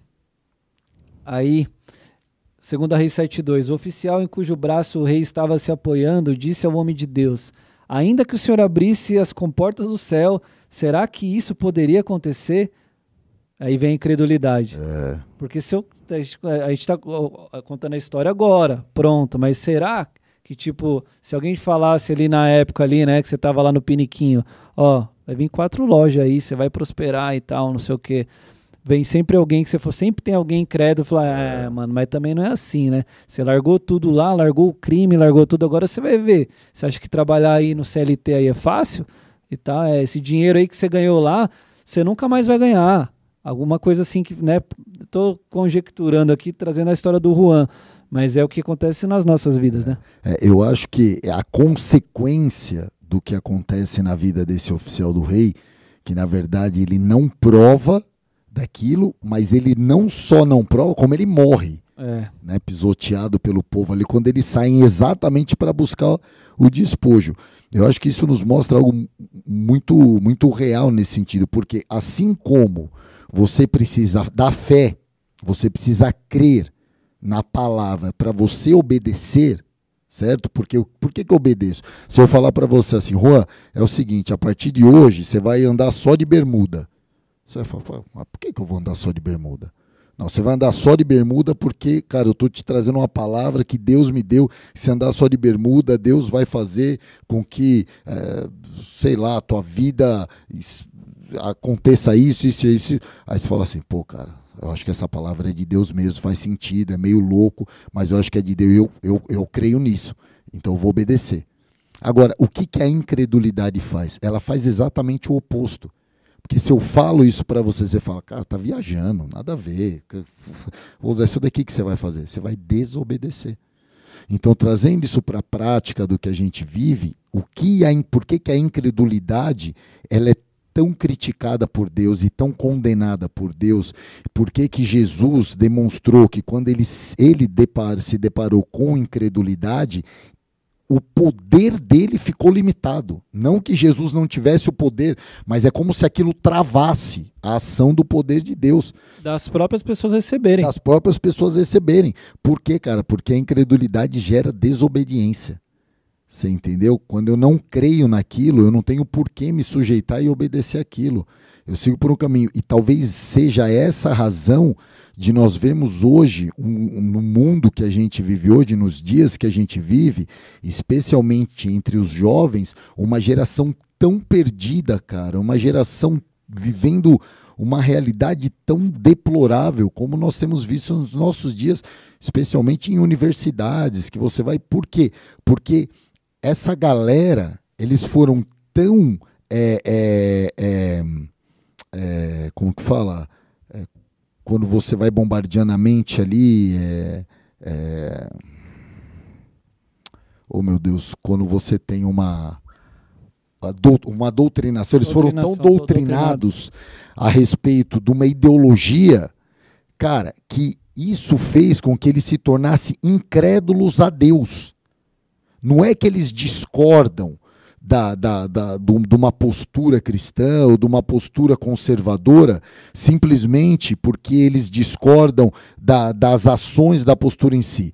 A raiz da questão é que a doutrinação ideológica que eles receberam tornou eles incrédulos em Deus.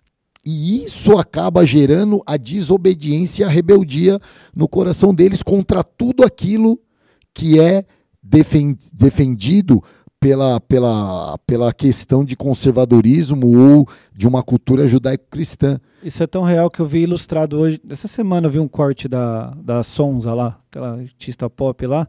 Alguém perguntava para ela, você viu isso aí? Vi. Sobre alguma coisa de, de demônio, você viu? Não, eu, eu, eu vi ela falando alguma coisa contra Deus. Alguma é, aí ela assim. falou assim, se ela tinha medo de espírito. E ela falou assim: Não, agora eu não tenho mais, porque como eu não acredito mais em Deus, então se eu não acredito em Deus, eu não preciso acreditar no demônio. Pois é. Cara, essa frase é, foi, é, tipo, resume um, uma geração. Não, mas você, olha, olha o poder que a doutrinação, que a doutrinação é, ideológica, ela tem. Porque você vê hoje, cara, a gente acho que até fez menção disso na, na as pessoas que, que passaram por esse processo de doutrinação dentro desse contexto de guerra hoje, eles estão declaradamente prestando apoio ao Hamas não ao povo palestino, mas ao Hamas, porque quem fez as atrocidades foi o Hamas, colocando que eles tinham direito de defesa, que eles tinham direito de reivindicar tudo, quando na verdade o que eles exerceram, padre, né, veio falar, né? É, o que eles exerceram foi um ato terrorista, Total. né? Mas a, eles estão sendo defendidos. E por quê? Na verdade, não é porque eles apoiam, Aquela. Pergunta para essas pessoas quantas vezes eles fizeram uma doação para o povo palestino. Pergunta para eles quantas vezes eles fizeram algo em pró desse povo. Nunca fizeram porcaria nenhuma. Agora vem pagar de defensor. É. Na verdade, eles são contra. Exato. Contra a cultura judaico-cristã. Você entendeu? Então, apoiando o inimigo você entendeu? Sim. Eu estou alimentando aquilo no meu coração. Então você percebe como que a incredulidade gera uma rebeldia e uma desobediência. Você entendeu? Ao ponto de levar a pessoa a fazer coisas extremas. E como isso, no final das contas, acaba gerando morte. Porque se ninguém tem a vida eterna no Senhor, se ninguém recebe a vida, a não ser através de Jesus Cristo, e se eu me rebelo, se eu me torno incrédulo contra isso, o que sobra para mim é uma condição de morte e que foi o que aconteceu com aquele oficial. É. Aí vem o ápice, o Arcião. Esse para mim foi sei lá, o auge. Fecha. É, agora vem o sobrenatural de Deus e como Deus faz na, na, na incapacidade, na, no, no que é improvável. Quatro leprosos fora dos muros da cidade que já estavam condenados à morte esses caras estão não são nem de Gaza e nem de Israel. Então. Eles estão fora de tudo, já estão condenados por si só. E aí eles têm a brilhante ideia, né? Pô, que você quer falar dessa parte Perdido aí? por muito, perdido por é. pouco, né? Ah, mano, vamos ah, entrar, já estamos um na roça. Manteiga, mano, alguma Não, coisa. mas você percebe, cara, como que a, a, a ação deles é uma coisa muito louca, porque, cara, se você para para analisar, você fala, cara, tem todo sentido. Você fala, por que, que os caras estão acuados dentro da cidade, passando fome, literalmente morrendo, porque eles acreditaram que eles estavam cercados. Porque olha só, nessa altura do campeonato, eles nem estavam mais cercados pelo inimigo. Caramba, cara. Porque quando os leprosos vão lá, o inimigo já não está mais lá. E os leprosos estavam fora da cerca, cara. A, a Bíblia não fala há quanto tempo eles já tinham fugido. A Bíblia fala que eles foram e o inimigo tinha ouvido um estrondo lá, né? Lá na, na, na, na, nas árvores lá tal, que eles entenderam que o rei de Israel tinha contratado outros exércitos para ir junto com ele e agora eles ficaram com medo e fugiram. Há quanto tempo isso havia acontecido? Foi no dia que os leprosos foi? Há uma semana antes? A gente não sabe. O que nos mostra que eles estavam vivendo o cerco, só que sem avistar o inimigo. Eles sabiam que o inimigo tinha cercado, mas eles não vinham. Porque quando eles foram para confirmar a palavra dos leprosos, o que, que eles precisaram fazer? Manda dois carros de guerra com soldados para ir até lá para ver se é assim mesmo. Então eles sabiam que tinha um cerco, mas eles já não estavam vendo. E aí eu te falo, cara, quantas pessoas hoje que devem estar sofrendo e morrendo porque acham que estão vivendo uma condição que na verdade nem estão vivendo mais, mas porque elas se fecharam dentro daquela condição que elas se viram, elas não conseguem sair daquilo. Você fala quantas pessoas que escolhem o caminho do suicídio, por exemplo, e falam, eu vou tirar minha vida e vou acabar com essa tortura que eu estou vivendo, porque eu não vejo mais saída, quando na verdade a saída está na frente dela. E é ela que não consegue enxergar é, aquilo. É Jesus. Você entendeu? A pessoa que não consegue enxergar mais, mas a saída está ao alcance dela. E é lindo, cara, você ver o Senhor usando esses, esses homens para cumprir a palavra profética. Né? Porque a palavra foi liberada pelo profeta. Amanhã vai acontecer. Como vai acontecer? Não sei, Deus faz. E como que Deus faz? Deus usa aqueles que estão dispostos, aqueles que estão desprendidos, aqueles que entenderam que não tem nada a perder.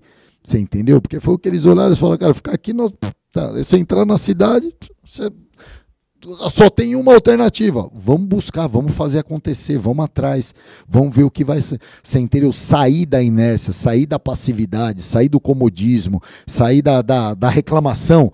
Né? Porque os caras podiam ficar lá, olha essa condição aqui, estamos né, o corpo todo detonado, passando fome, os caras não deixam nem a gente entrar nessa cidade e não sei o que, e ficar murmurando e ficar reclamando. Os caras falam, meu, vamos buscar uma solução, cara, vamos, vamos buscar uma forma de resolver o problema.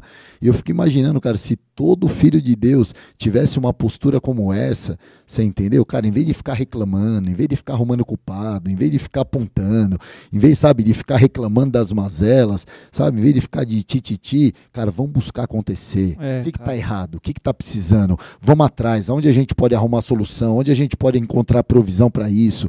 Vamos fazer acontecer? Pô, cara, o que, que a gente estaria vivendo hoje? É, cara. O Felipe Nagem, que sempre assiste a gente aí, sempre ouve, deixou uma pergunta. É, por que Deus usa, por que Deus sempre usa os rejeitados e os improváveis?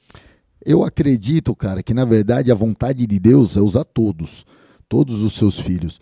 Só que, cara, quanto menos você tem a perder, mais você está disponível. Uau. Eu falei isso uma vez numa palavra sobre a minha própria vida sobre a minha própria vida. Você se vê num desses leprosos? Não, cara, não, porque olha só, quando eu era solteiro, no início da minha conversão, eu estava lascado de grana, eu era, eu não estava passando necessidade, mas eu tinha um salário que era justinho para mim colocar comida dentro de casa e comprar os remédios da minha mãe.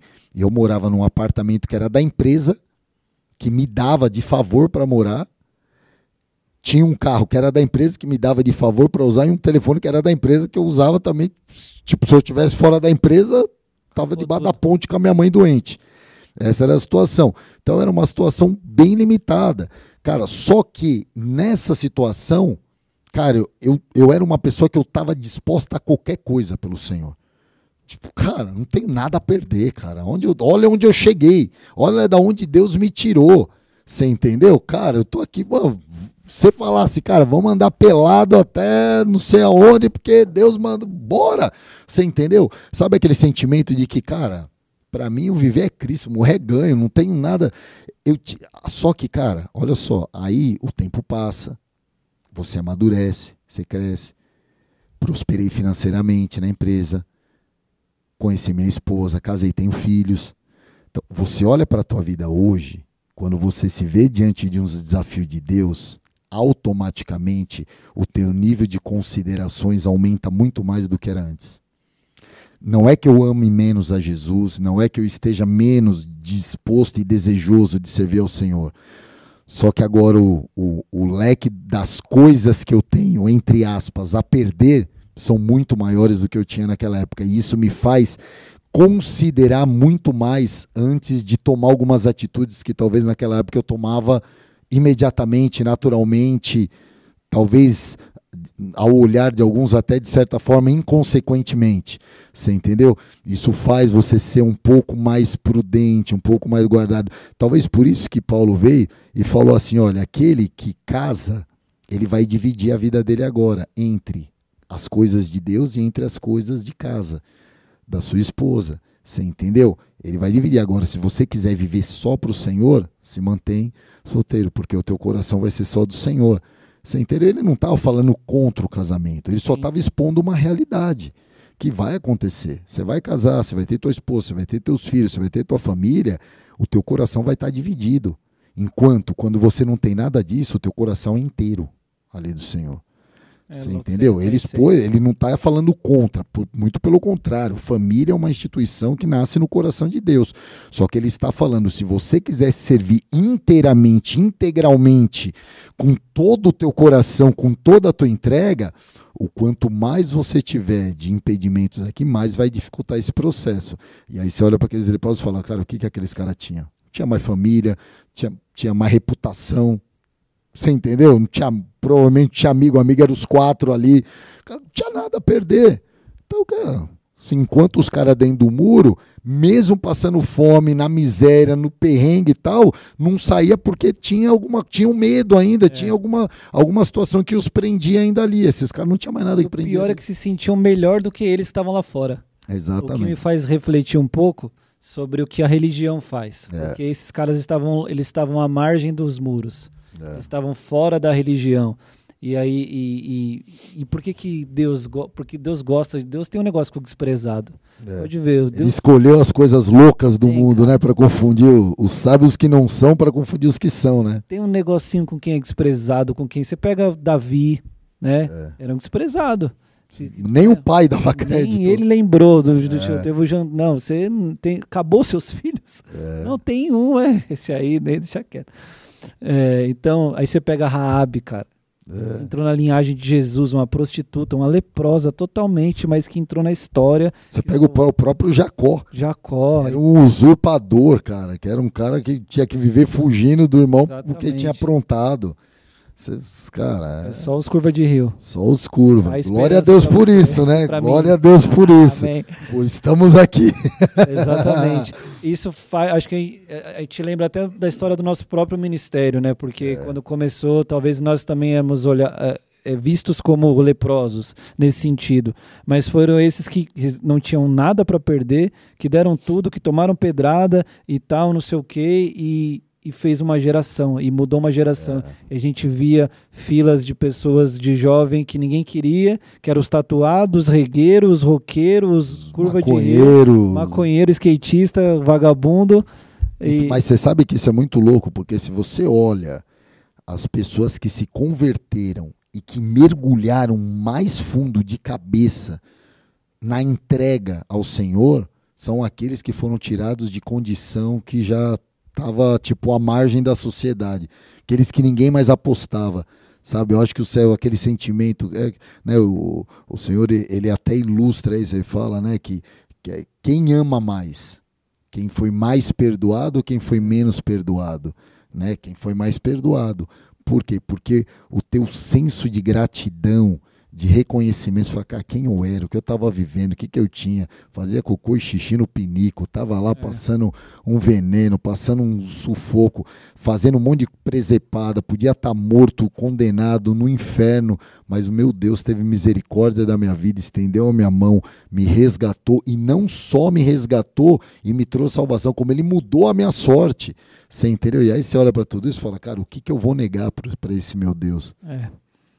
Cara, sabe o que eu acho louco também? Porque aí, beleza, aí eles vão lá, eles entram e eles comem, eles se alimentam e eles pegam os despojos e tal.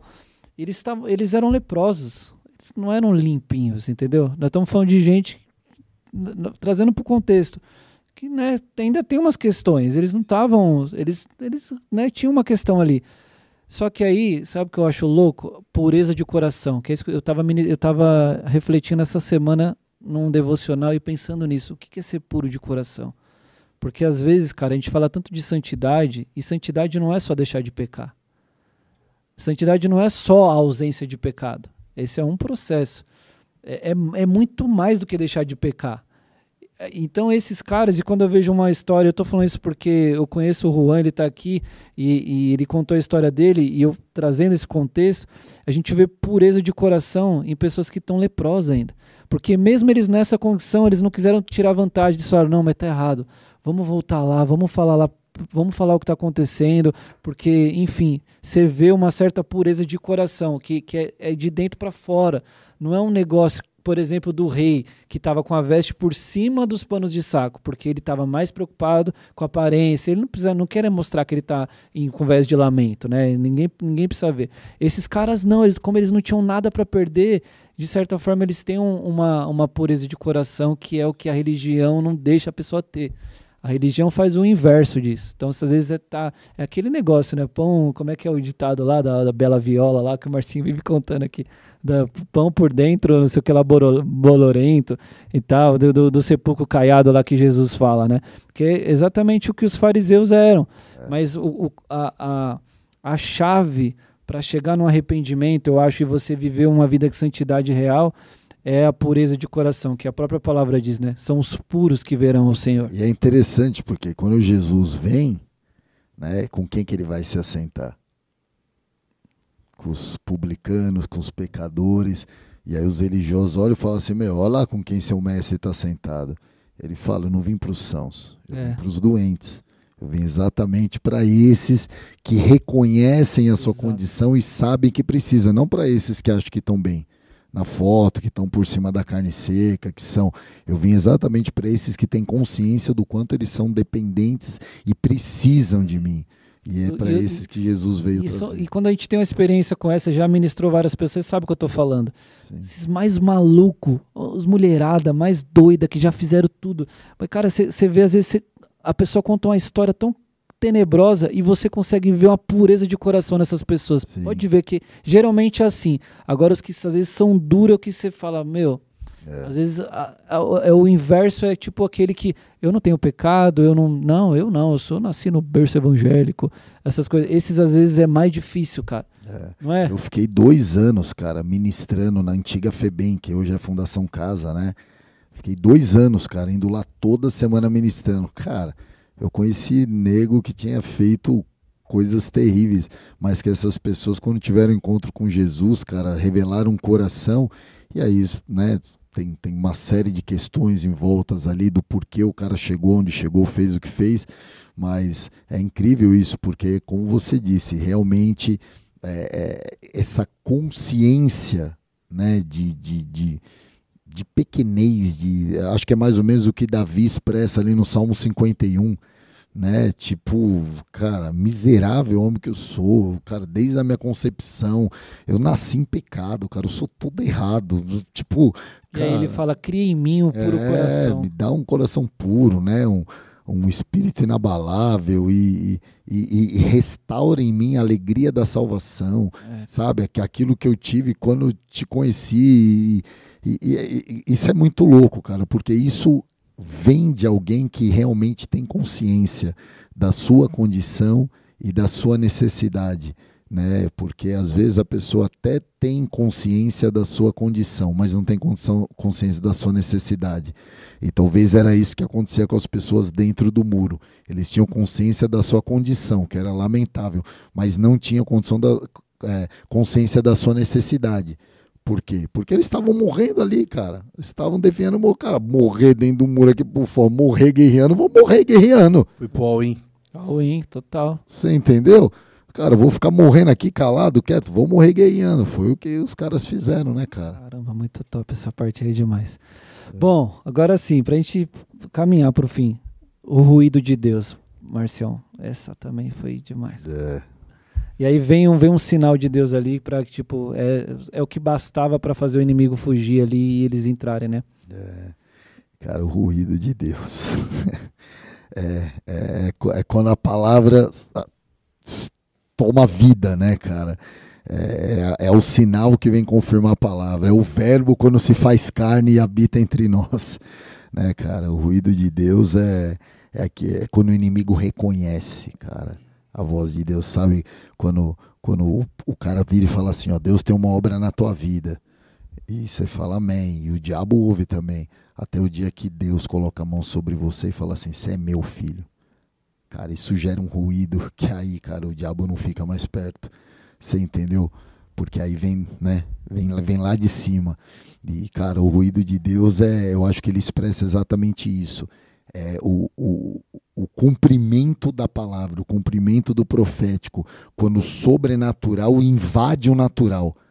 Né? Acho que a gente poderia usar esse termo, quando o sobrenatural invade o natural.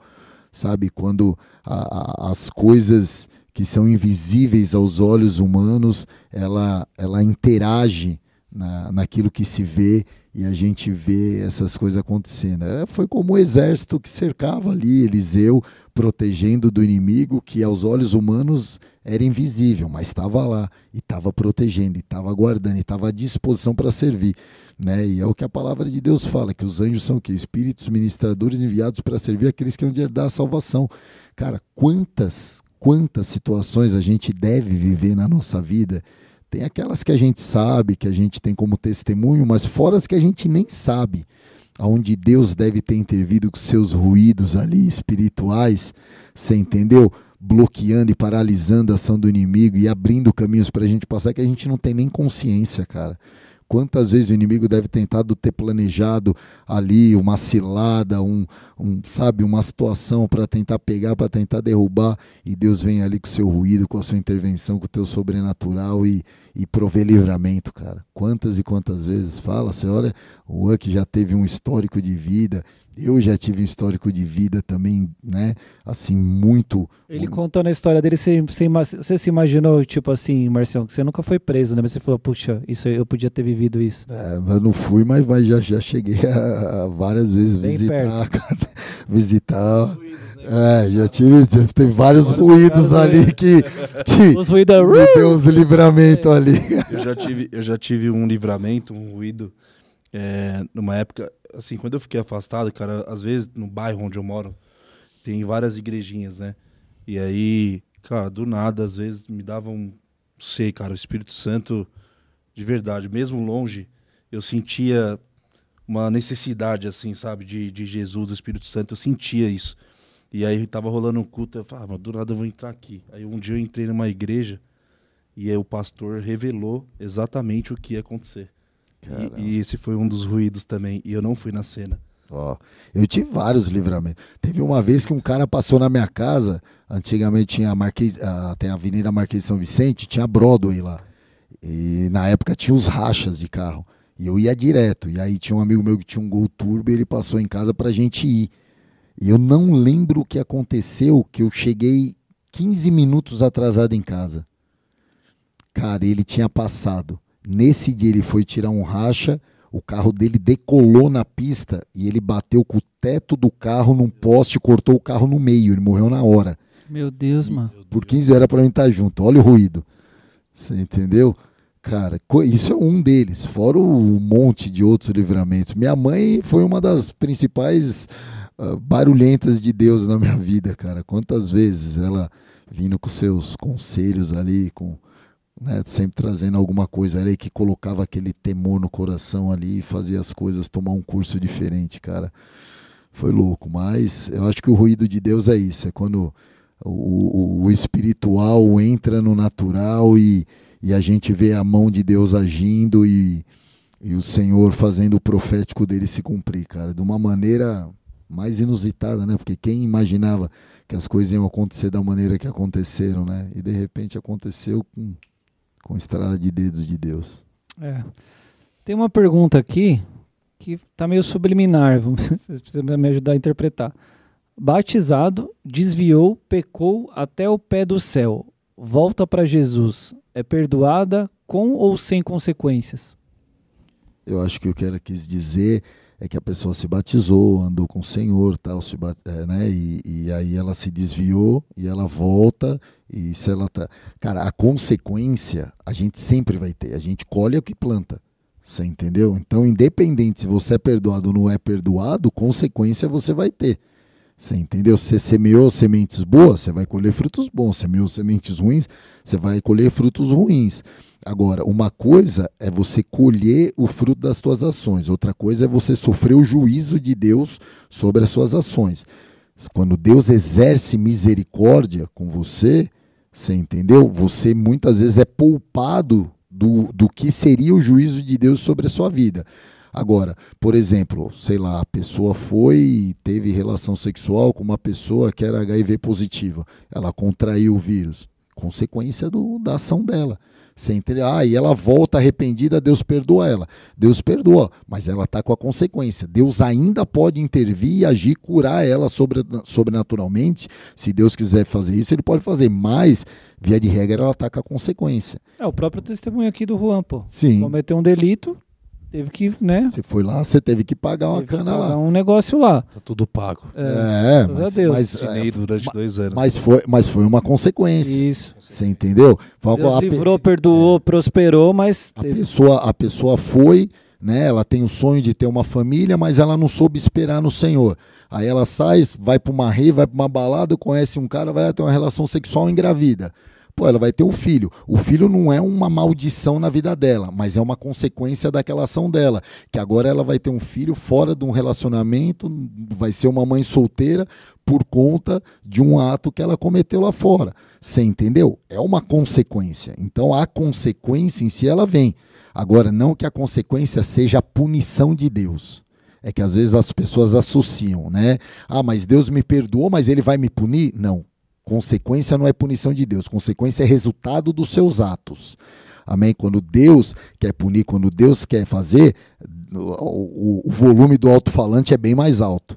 É. Você entendeu? É bem mais alto. Dura coisa cair nas mãos do Deus vivo. Pura coisa é cair nas mãos do Deus vivo, exatamente.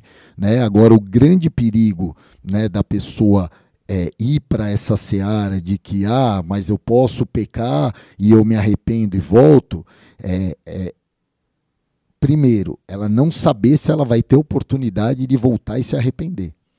Porque o diabo não brinca em serviço. E se ele tiver ocasião de ceifar aquela vida, ele ceifa ele e ela pode cair numa condenação eterna. Esse é um ponto. O outro ponto é a pessoa viver aquilo que está lá em Hebreus no capítulo 10. Quando a pessoa provou do, do- da, da palavra de Deus, provou de experiências com o Espírito Santo, teve coisas, e agora ela cai no pecado e começa a pecar deliberadamente, conscientemente. Ah, mas você sabe que isso está te fazendo. Eu ministrei uma pessoa assim uma vez. O cara viveu experiências com Deus, teve tal, e ele se desviou. E eu conversei com ele, eu falei, cara, mas você sabe, você tem, você tem noção do que você está fazendo? Cara, você está escolhendo um caminho de morte, você está escolhendo um caminho do inferno. A, a decisão está. A Bíblia, quando ele falou, eu sei, cara. Eu falei, cara, e aí? Ele falou, mas eu quero isso. Eu falei, como assim, cara? Pelo amor de Deus, olha o que você está fazendo. Ele falou, eu quero, eu quero ver. Ele falou ainda assim para mim com essas palavras: falou, eu estou disposto a pagar esse preço. Aí não tem o que Eu fazer. conheço essa pessoa e tenho notícias dela do que vive hoje. Está vivendo uma vida Meu Deus. Você entendeu? Mas você entendeu? Isso é o que a Bíblia chama de pecado deliberado. Quando isso acontece, aí a palavra de Deus fala, aí para esse não tem mais o que fazer. Pecado deliberado também podemos chamar de iniquidade? Iniquidade, é. Sim, é, é, é, é aquele termo que eles falam, é o pecado que esqueceu que é pecado, né? É que a pessoa já entra numa prática tão é, constante daquilo que aquilo já se torna um habitual para ela, ela nem associa mais muito aquilo como pecado. Mas na verdade é que ela tomou tanto gosto por aquilo que ela não está disposta mais a abrir mão. Então ela quer continuar naquela prática, mesmo sabendo que tem um preço a ser pago, tem um risco ali. E aí você fala, aí não tem mais o que fazer, porque se não há arrependimento, se não há né, o desejo de, de voltar para ser restaurado, aí não tem o que ser feito. Aí realmente. Boa. Eu tive uma, é, uma consequência também, é, mas, meu, uma bênção de Deus na minha vida, que é o meu filho. E nesse período que a gente ficou separados da minha esposa, se eu não me engano, uns 10 meses, eu tive um outro filho com uma outra pessoa. Então hoje, é, em um certo momento, foi muito difícil depois, até para ela mesma aceitar e depois a gente é, retomar o casamento. E, e, hoje, meu, ela é mãezaça para ele. Você teve que lidar com uma consequência. Deus é poderoso e restaura todas as coisas. Às vezes Deus transforma até maldição em bênção, mas a consequência vem. É. Você teve que lidar com ela. Essa que é a grande questão. Você entende agora, a nossa permanência em Deus, ela pode abrir espaço para Deus operar e fazer muitas coisas nas nossas vidas em função daquilo que um dia aconteceu, né? É, cara. E aí a palavra de Deus se cumpre. Aconteceu conforme o homem de Deus dissera ao rei: amanhã, por volta dessa hora, na porta de Samaria, tanto uma medida de farinha como duas medidas de cevada serão vendidas por uma peça de prata. Em um dia. Economia restaurada. economia restaurada.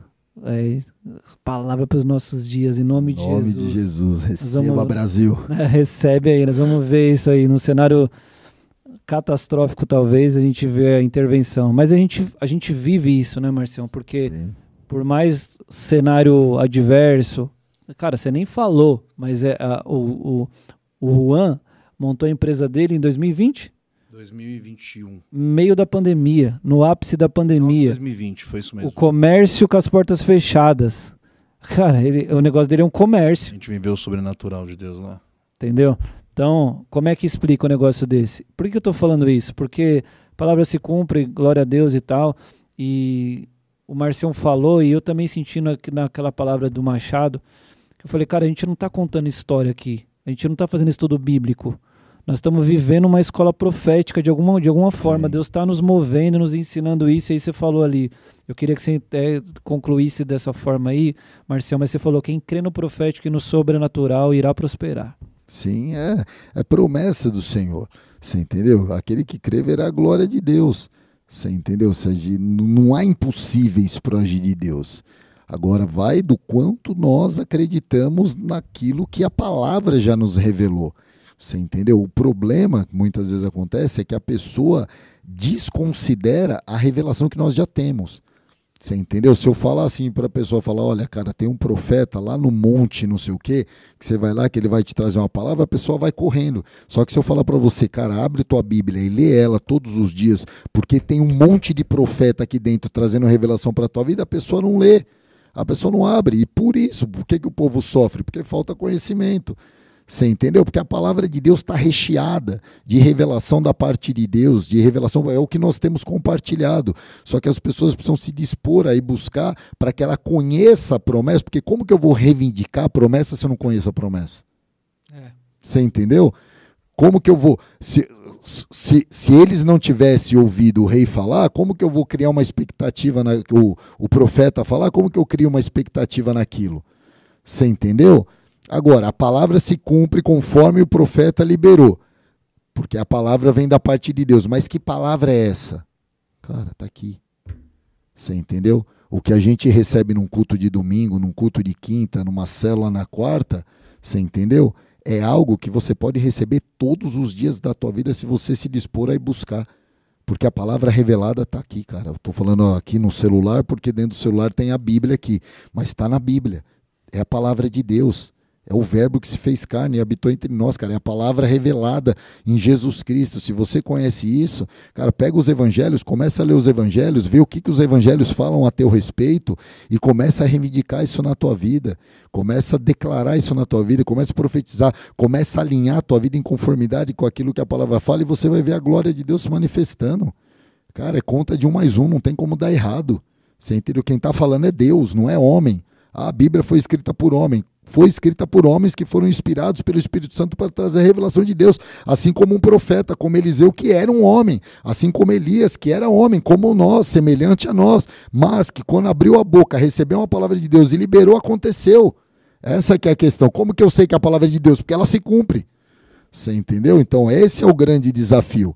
Creia na palavra, você entendeu? Abrace o profético e você vai ver o milagre de Deus acontecendo na tua vida, cara. Porque essa, essa é o. A palavra profética não vem para para te encher de conteúdo, ela vem para transformar a tua vida. Aleluia, é isso. Provar e de ver de que Deus é bom. Tem que provar, né? É Toma posse, vai lá e. Top, Marcião. Caramba, que episódio especial, top. viu? Foi top. Que e mesa, os... que mesa. Você abriu o culto com o Salmo 113, né? E esse salmo, se eu não me engano, foi Salmo 113. Diz assim: Foi. Aleluia. Louvem, ó servos do Senhor, louvem o nome do Senhor. Seja bendito o nome do Senhor, desde agora e para sempre. Do nascente ao poente, seja louvado o nome do Senhor. O Senhor está exaltado acima de todas as nações, e acima dos céus está a sua glória. Quem é como o Senhor, o nosso Deus, que reina ao trono nas alturas, mas inclina para contemplar o que acontece nos céus e na terra? Ele levantará do pó necessitado e ergue do lixo o pobre, para fazê-lo sentá-lo, sentar-se com príncipes, com os príncipes do seu povo. Dá um lar a estéreo e dela uma feliz mãe de filhos. Aleluia. Amém, mano. Esse versículo, essa parte, ele levantará do pó do, do pó necessitado e ergue do lixo o pobre essa parte, cara, caminha comigo desde, desde o meu início da conversão. Glória a Deus. Eu me apeguei é uma, nessa, nessa uma palavra. palavra profética, porque ela é profética, porque é a palavra de Deus. É. Uma palavra revelada, que você tomou posse e falou, e meu, essa palavra é para minha vida, viveu, e ela é de Deus ou não é? É só você olhar para tua vida hoje e ver o resultado. Amém. É isso. Obrigado pela tua participação aqui, viu? Você também sempre convidado aí. Marcião, nem é falar, né? Obrigadão. Você é louco. Que mesa, meus amigos. É, nós vamos ter que encerrar porque estamos com o horário aí já, mas a gente podia até esticar mais aqui. Mas obrigado se você ouviu, assistiu até agora. Deixe teu comentário, escreve aí pra gente aí, cara. Segue a gente aí nas redes, continua com a gente aqui nessa mesa. O nosso maior prazer de estar tá fazendo isso aqui é poder servir, é estender essa mesa para você aí no teu carro, na cozinha, na tua sala, onde você estiver ouvindo, você está conectado com a gente nessa mesa aqui, fazendo os anexos da palavra. E na semana que vem a gente vai continuar na história aí, provavelmente, né? Você é. quer dar um spoiler do que, que é, Marcião? Semana que vem, oh, semana que vem vai ser muito legal. Eu, eu não sei, porque o Marcinho que vai ministrar, não sei o que, que Deus vai conduzir ele. Mas é uma história muito legal que está em 2 Reis 8 que vai, lembra aquela mulher que não podia ter filho, que o profeta orou e que ela teve filho e que o filho dela morreu e ressuscitou. E você lembra dessa história? Ela tá na parada aí. Caramba. Spoiler é esse. Aí, ela tá na parada. Tá de volta aí, tem tem uma história cabulosa, cara, envolvendo ela, o filho aí e com certeza vai ser demais. É isso, o profético tá no ar, só a gente tomar posse os testemunhos, os anexos que a gente fez aqui, cara, se você está ouvindo isso, está assistindo, em algum momento aí, pega aquilo que, que é para você, meu. Tá, tá aí, tá no ar. Toma posse e vamos com tudo. E a gente vai pro próximo episódio aí, se Deus quiser. Amém? Vamos com tudo. Muito obrigado. Até a próxima. Valeu, pessoal. Valeu, gente. Próximo. Tchau. Uhul.